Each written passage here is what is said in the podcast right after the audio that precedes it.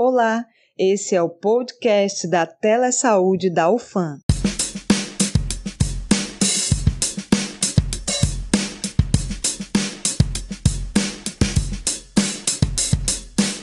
Olá, ouvintes! Sejam muito bem-vindos para mais um podcast. E hoje iremos falar sobre um assunto que muitos devem ter visto, vivenciado e talvez tenham se feito várias perguntas sobre o tema. Falaremos sobre enchentes e suas consequências. As enchentes acontecem em vários locais do país e acabam sendo um sério problema urbano, sendo causado ou intensificado por causa das ações dos seres humanos. Aqui no Amazonas é extremamente comum na época em que o rio sobe e por isso falaremos desse tema. Por que acontecem as enchentes? O que fazer se sua casa for inundada? Como pedir ajuda? Eu sou Dália Cruz, estudante de medicina. E eu sou Juliana Cruz, professora de educação física, residente da pós-graduação em saúde funcional em doenças neurológicas, e juntas apresentaremos o episódio de hoje.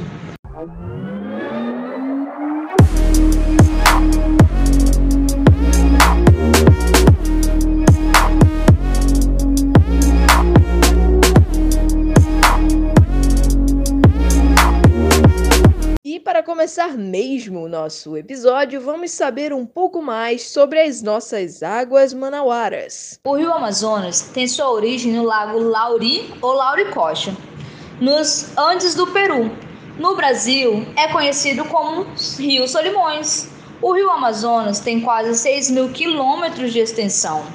Mas, Juliana, como acontece a enchente? Então, Dália, a subida dos níveis das águas nas falhas dos rios é visível a olhos nus em 18 municípios do estado, incluindo a capital Manaus. O excesso do volume pluviométrico, as chuvas, acontecem bem antes de chegar ao Brasil, lá nas Cordilheiras dos Andes. A cadeia montanhosa tem em volta de 8 mil quilômetros de extensão, a maior do mundo em comprimento e é responsável pelo abastecimento do rio Amazonas. A enchente começa ainda na época quente.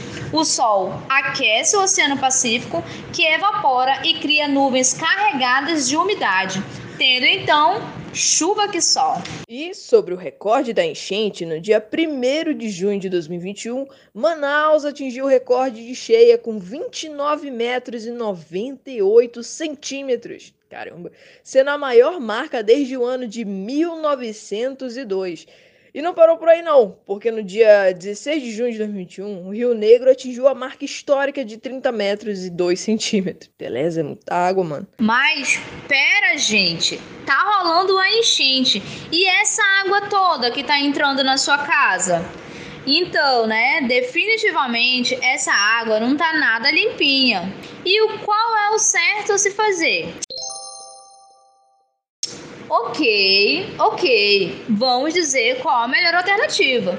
Bem, começa que o melhor a ser feito é deixar o local. Então, sabe aquele seu amigo, aquele seu parente, aquele chegado?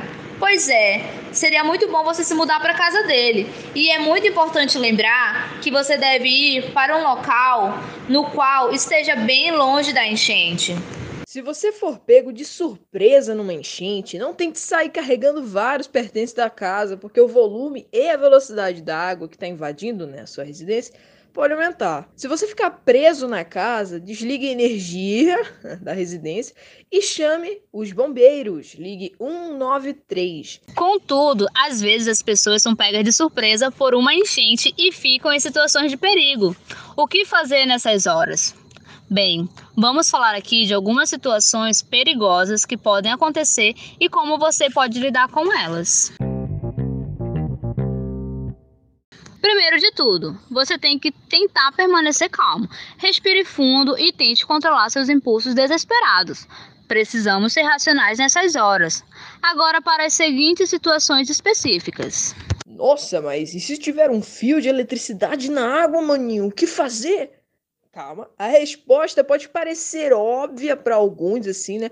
Mas no desespero, às vezes a gente esquece. Primeiro que você faz é se afastar, né, imediatamente do local. Ou um fio de eletricidade na água, né, você se afasta. E ligue, uau, para os bombeiros. Uiu, uiu. É esse, é esse o som dos bombeiros, né? E se eu ficar preso no carro durante uma enchente? Aí o melhor a se fazer é abandonar o veículo e procurar um local seguro, de preferência feito de alvenaria. Vamos lembrar dos três porquinhos, não é mesmo?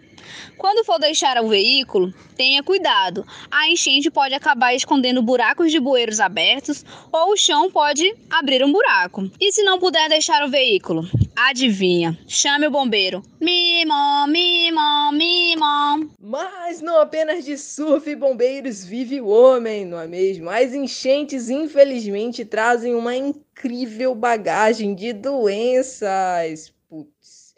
E é sobre elas que falaremos agora.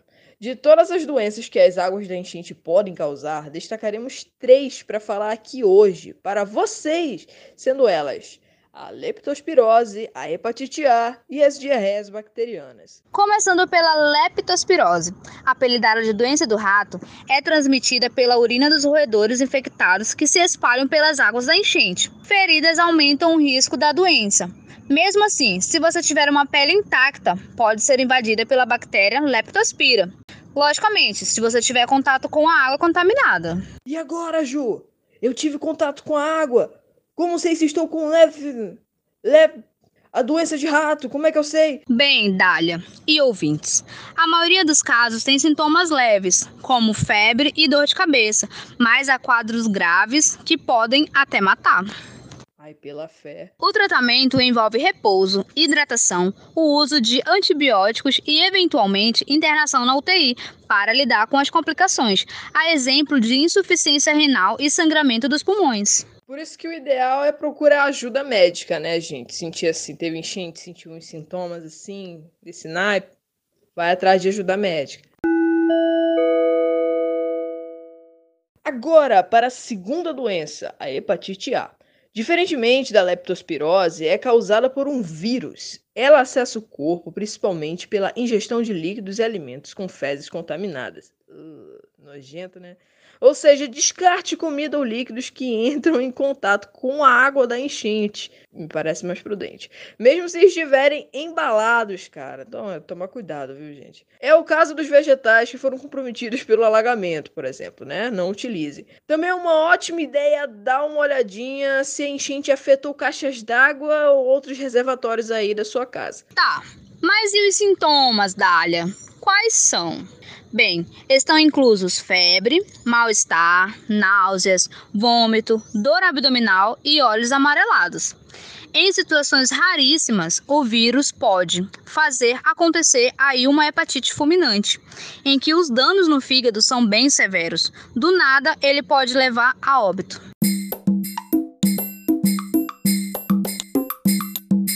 Aliás, esse ponto aí de acabar ingerindo a água da enchente que, como vocês já podem ter percebido, né, POD, pode acabar gerando outro problema, as diarreias bacterianas.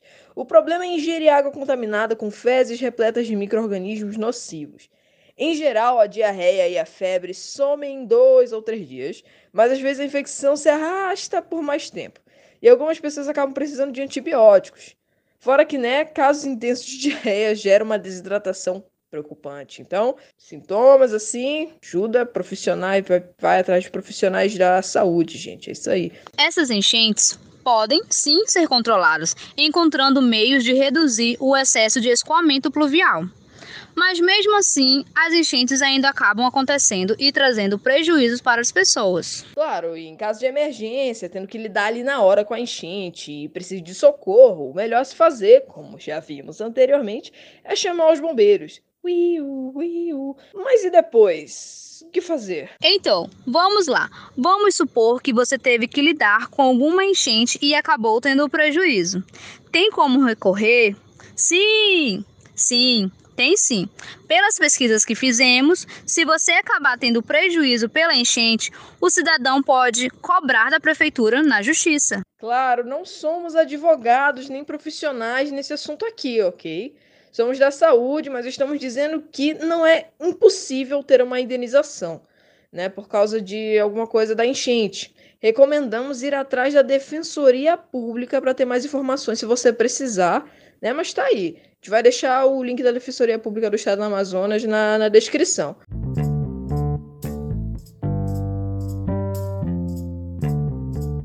Esse podcast foi uma enxurrada de informações, não é mesmo? Entendeu? Enxurrada. ai, ai. Espero que vocês tenham gostado do nosso assunto de hoje e que possam utilizar. Caso passem por alguma situação semelhante, tentem lembrar das informações que passamos para vocês. Fiquem bem, protejam-se e até a próxima. Tchau, Dália, e tchau, ouvintes! Então, chegamos ao fim desse episódio. Agradecemos a vocês, nossos queridos ouvintes, por acompanharem nosso podcast. Se você gostou, compartilhe com seus amigos o nosso conteúdo e não percam o próximo episódio. Uma boa semana a todos.